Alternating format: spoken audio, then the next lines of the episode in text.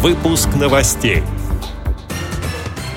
В Чебоксарах группа волонтеров создает объемные картины для незрячих людей.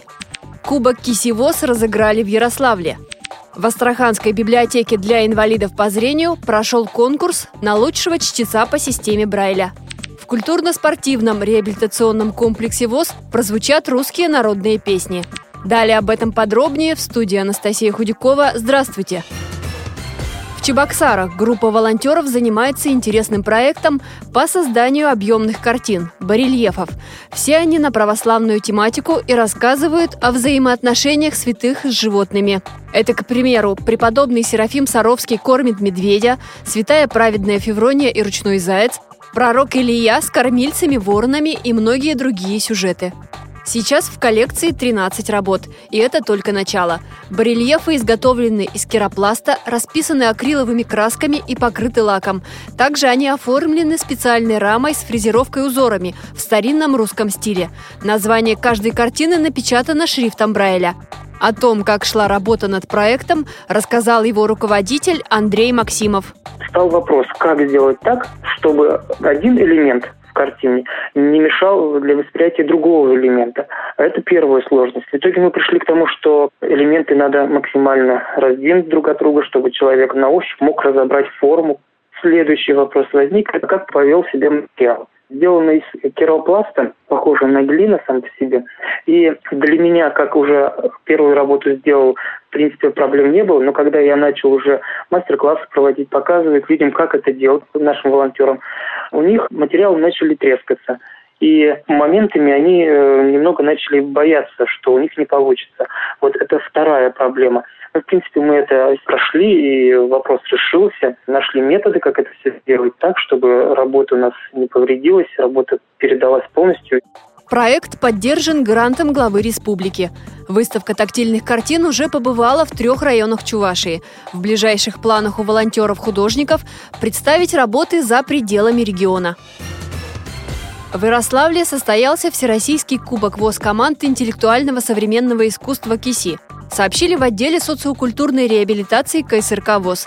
В игре приняли участие команды 14 региональных организаций ВОЗ. По итогам, первая премия у представителей Ярославской региональной организации ВОЗ, вторая – у Свердловской региональной организации ВОЗ, третья премия досталась команде Тверской региональной организации ВОЗ. Ярославская земля всегда славилась гостеприимством, и команды убедились в этом. Те, кто приехали пораньше, успели познакомиться с достопримечательностями города. Остальные смогли сделать это после игры. В Астраханской библиотеке для инвалидов по зрению прошел ежегодный конкурс на лучшего чтеца по системе Брайля. Инициатором мероприятия выступила областная организация ВОЗ. В группе хорошо владеющих техникой чтения по Брайлю победителем стал Артем Москалев. Лучшей в группе среднего уровня владения рельефно-точечным шрифтом была признана Чемнас Алиева. Среди начинающих победила Алла Алексанян. В завершении конкурса состоялся концерт, на котором выступили исполнители с ограничением по зрению из районов Астраханской области. Они вдохновенно читали стихи, пели зажигательные песни, поднимали настроение веселыми частушками, играли на аккордеоне и домре. Как отмечают организаторы, это был настоящий праздник творческих, сильных духом людей. На мероприятии присутствовали представители регионального правительства.